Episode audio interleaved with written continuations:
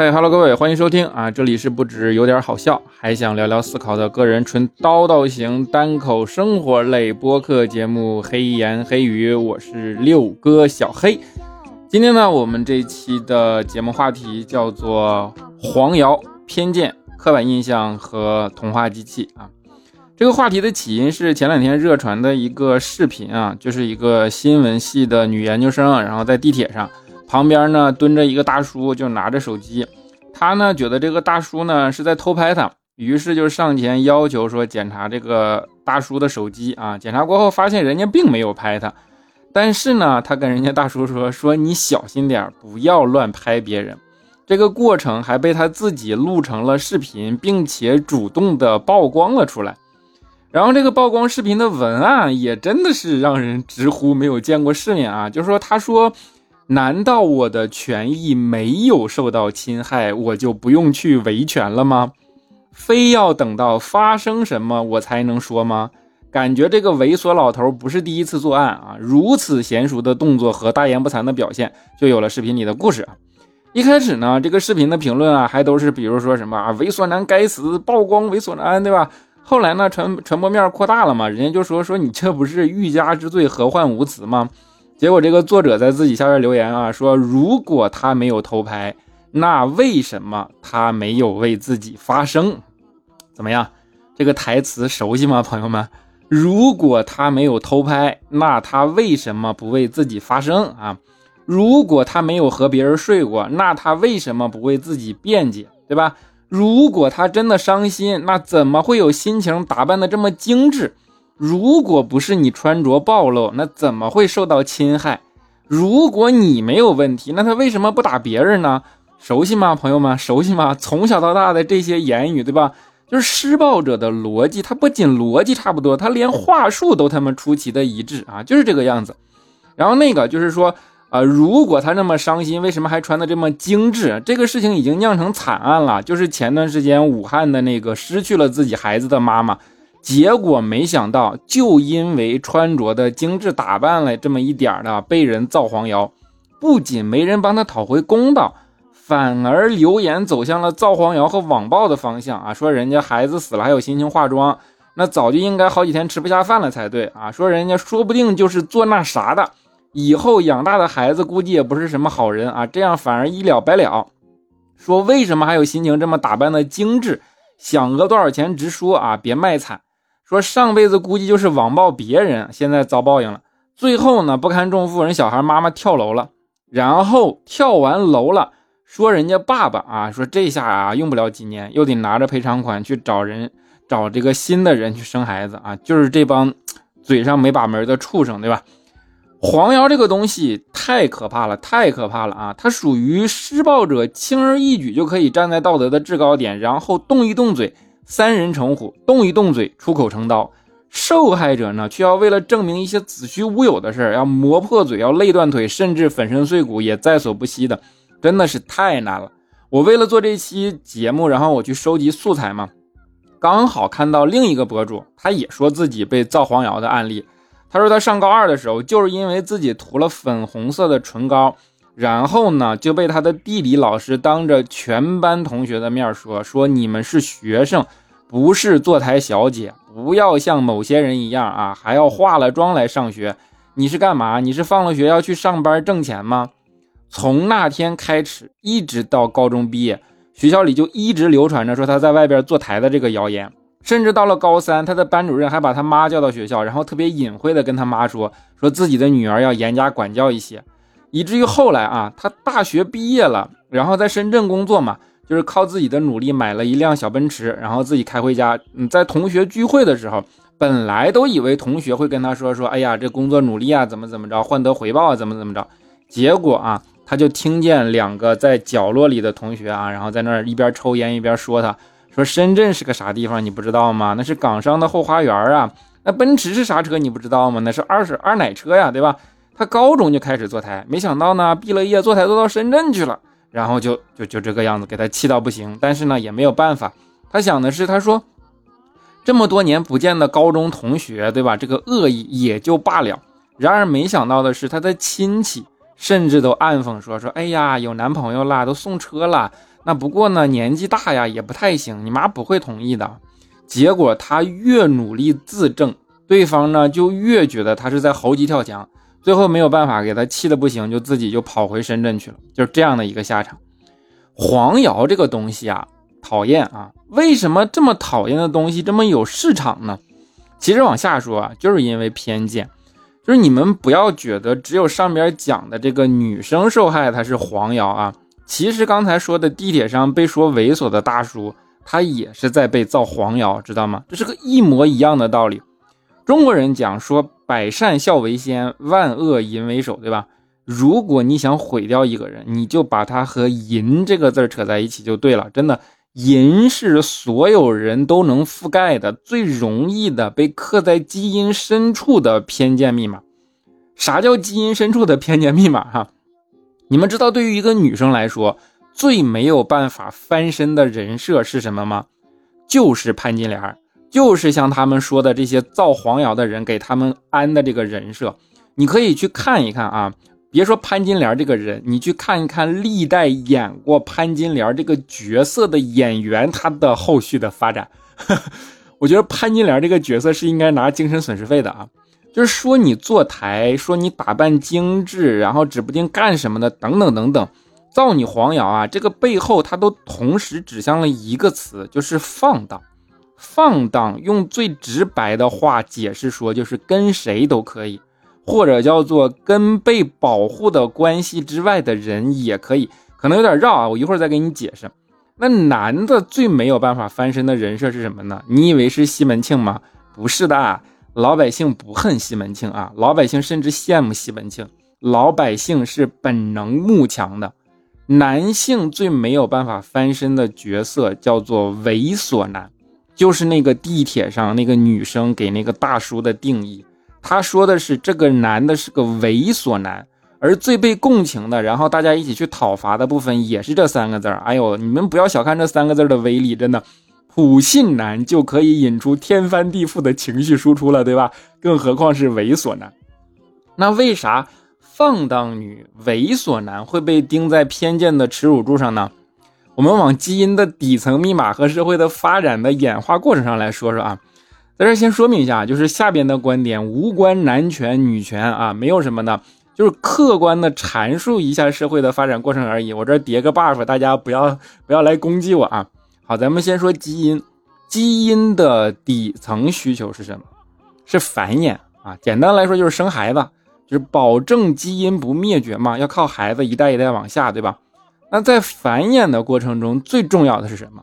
对于雄性来说啊，就是我的基因被最广泛的传播最重要。对于雌性来说呢，是我的基因被最优质的传播最重要。这个如果你看小说，你就能够感受到。比如男频小说的特点是什么？就是全天下的女的都爱我，然后呢，这些女的还能和平共处。比如韦小宝，对吧？这就是男人的爽点。女频小说的特点是什么呢？就是全天下的女人都爱他，但他只爱我。然后不管经历什么苦难，任那些小妖精如何挑拨，他都独宠我一人，对吧？比如说霸道总裁爱上我。这就是女人的爽点，这这就是男女不同的爽点嘛？它的原因就是因为基因的自私性啊！全天下的女的都爱我，就能保证我的基因被最大范围的传播；而全天下最优秀的男人爱我，就能保证我的后代是最优质的基因传播。这个就是底层逻辑啊！那如果一个女的放荡，跟谁都可以，那对于男的来说是什么呢？就是存在孩子不是自己的概率。你看啊，历朝历代从古至今的文艺作品，他最极尽挖苦且不同情的男人的形象是什么？就是被人戴了绿帽子，并且还帮人养了孩子的这样的人。按理来说啊，从养育的角度来说，任何一个孩子，你投入的时间以及养育的成本都是你们的，对吧？都是一样的嘛。那获得的体验应该也是一样的。但是不行啊！如果是这样，男的呢被认为窝囊、没能耐，什么呃龟头，对吧？这是千古大忌，哈 哈千古以来的忌讳。这个就是基因的自私性。那同理，什么叫做猥琐男呢？你们想想那个蹲在地上的大叔啊，他的穿着打扮，他的身高样貌，他蹲在地上的姿势，就是他既不高也不帅，他既不时尚也不青春，他蹲在那儿穿这个样子，这个姿势长成这个样子，他就像一个 loser，一个 loser 还想得到我，这个就叫猥琐。你们如果现在不能够，就是马上就很有画面，我给你举个例子啊，就是有一期脱口秀大会。杨笠呢，在上面指着徐志胜说：“说这贼人还想得到我，我我不是攻击杨笠啊，他那个是开玩笑的，就是脱口秀嘛。但是呢，你就想象那个画面，如果你带入到地铁上，意思就是这个意思，只不过那个开玩笑，这个是真的是这个意思，对吧？猥琐的原罪是什么呢？是你不够成功，你不够优秀，还有和我繁衍基因的风险，你竟然对我有非分之想，这是最不能忍的地方啊！”所以黄瑶杀伤力之所以这么大，就是因为这两个东西，就是因为这两个东西呢，整个社会它不同情他，与己无关的时候不同情，但是但凡能够共情或者说想象的时候，哎呀，你就不能忍了，所以就一股脑的上来群起而攻之，对吧？站在道德的制高点上去去说别人，然后让别人去承受那些自己本来不应该承受的东西，这就是黄瑶的杀伤力。这个杀伤力就是因为偏见而产生的。而偏见久了，就会形成就会形成巨大的刻板印象。我当时呢，其实也在微信里边征集了听众们的故事啊，因为我没有去敢征集黄瑶的故事。就是如果真的有这个经历，那显然是受害者嘛。那说出来，我觉得这是一次二次伤害。所以我当时征集的，我说刻板印象，就是大家觉得刻板印象对大家的伤害，或者说让你印象深刻的东西是什么？留言给我。那为了不透露任何人的隐私，我在这儿就不说名字了，并且我自己经过了加工处理下来讲给大家。比如说咱们第一个朋友，这个朋友呢是个单身，但是家里人就认为到了一定年纪一定要结婚生子，认为这才是正常人应该有的生活。所以现在呢，他的生活里只要遇到什么问题，家人就会自动默认说是因为没有男朋友造成的。听友是个小姑娘嘛，她自己呢没办法，她也参加了很多次的相亲，但是用她的话来说，就是每次相亲回来都会低落一阵子，就是觉得自己在那样的一个场景里边格格不入，然后那不是一个很好的体验，久而久之他就不想相亲了，然后呢说我不相亲我就自己生活嘛，对吧？我就自己买了房子，自己努力工作。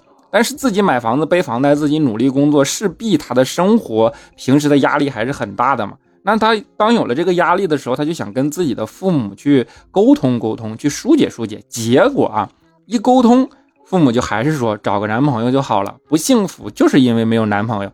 他的原话是说说没有对象也就算了，但是因为没有对象，这咋还连亲情都失去了呢？对吧？这是第一个朋友。第二个朋友呢，是因为自己从小的时候爸爸妈妈离婚，然后呢在姥姥家长大，虽然是单亲家庭长大，但他其实从小过得都很幸福，就是这个家庭给予他的爱是很完整的。但是呢，自己跟自己老公结婚的时候，老公的爸妈其实就有点对于单亲家庭有些介意，好在后来没有发生什么矛盾嘛。然后啊，他现在有一个朋友，朋友的儿子要结婚了。他才发现，就是这个朋友对于单亲家庭充满了偏见，说有一个小姑娘追他儿子啊，对他儿子多好多好，但是一眼就看出来说那个小姑娘是一个单身单亲家庭，就是眼神闪躲，很不自信啊，等等等等，说了一大堆。这个朋友听了就非常的生气，就说想不明白为什么所有的锅都要往原生家庭上扣，为什么所有的锅都要往单亲家庭上扣？单亲家庭招谁惹谁了？单亲家庭也不一样，对吧？就是这是第二个。然后另一个朋友呢，是他自己结婚，他想自己做主。自己做主啥意思呢？就是我不想要钻戒，我也不想办酒席，我就想简简单单扯个证，然后舒舒服服过日子就行了。结果他妈妈死活死活不同意啊，就为了这个事父这个母女一顿大吵架，然后还差点掰了，怎么怎么样。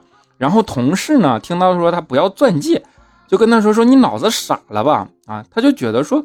不要也没有什么问题啊，但是同事说说觉得没有问题，是因为你没有拥有过，瞬间让那朋友就觉得百口莫辩，对吧？然后呢，还有另一个朋友说，感觉婚姻啊，他其实他自己结了婚，也有了小孩，但他自己的感受就是说，婚姻这个事儿没有什么用处，结了婚除了让自己坚强，就是让自己坚强。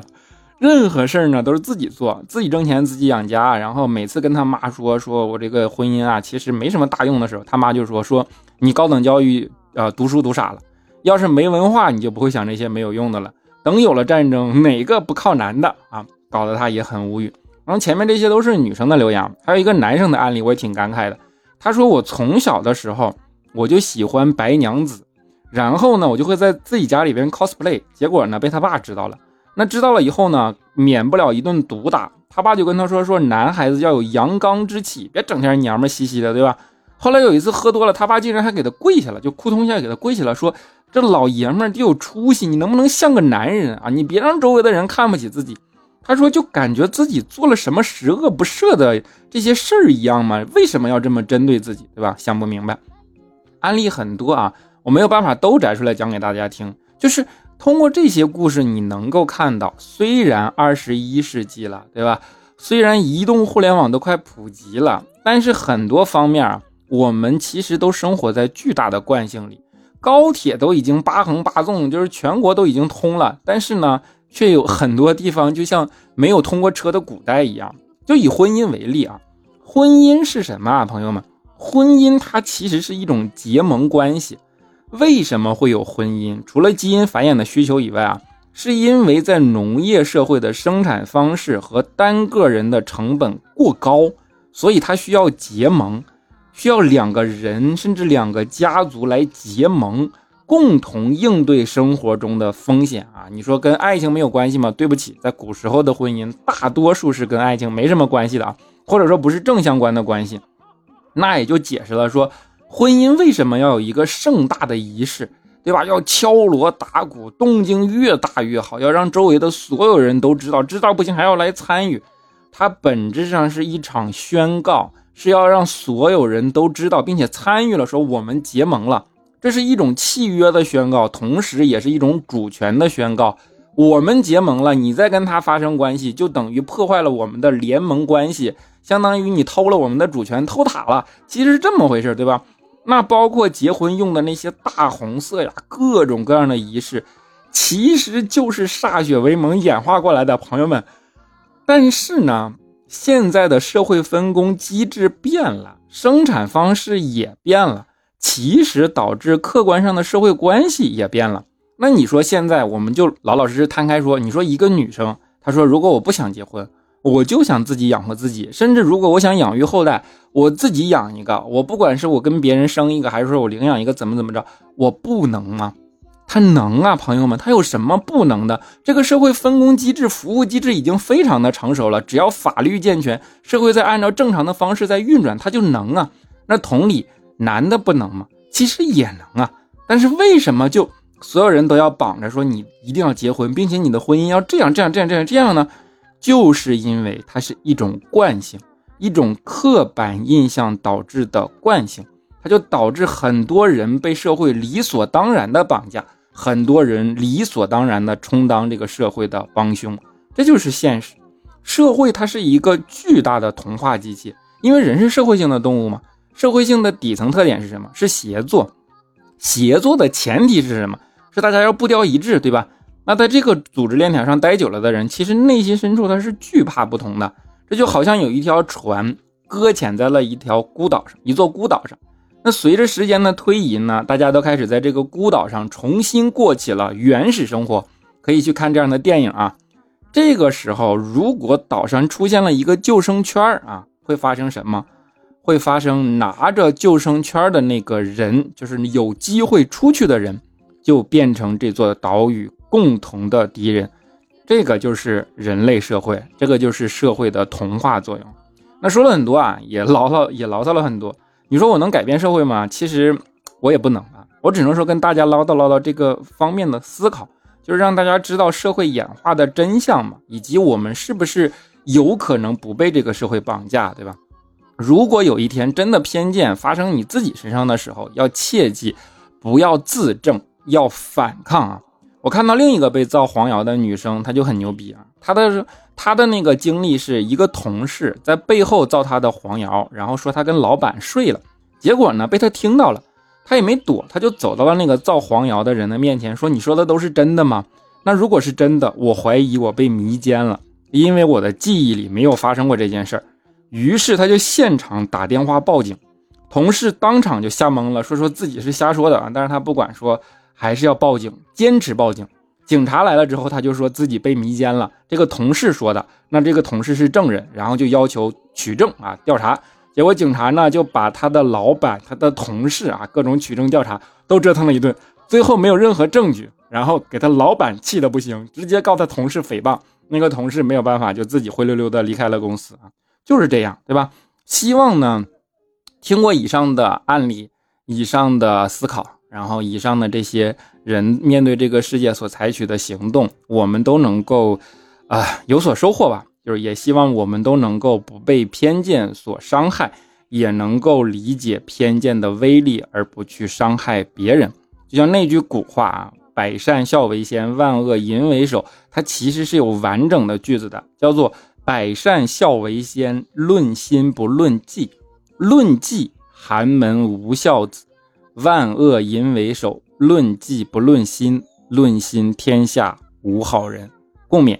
比如说，如果有一天你在地铁看到了这样一个大叔，你把人家在脑海里定义成了猥琐大叔的时候，这个时候要切记论迹不论心，因为论心天下无好人！尤其是我们在互联网上的时候，更轻易的被某些信息所带偏、所蒙蔽的时候，希望我们的听众。都有这样的分辨力，也希望大家的生活都能够幸福，好吧？好了，那今天的节目就先到这儿啊！欢迎大家积极的留言互动、点赞、转发。如果你们自己有什么被偏见伤害的经历，或者说对于偏见刻板印象的看法，欢迎留言啊！当然也欢迎加我的个人微信六哥小黑六六六六哥小黑的全拼加上三个数字六啊！深度探讨，我们下期再见，么么哒。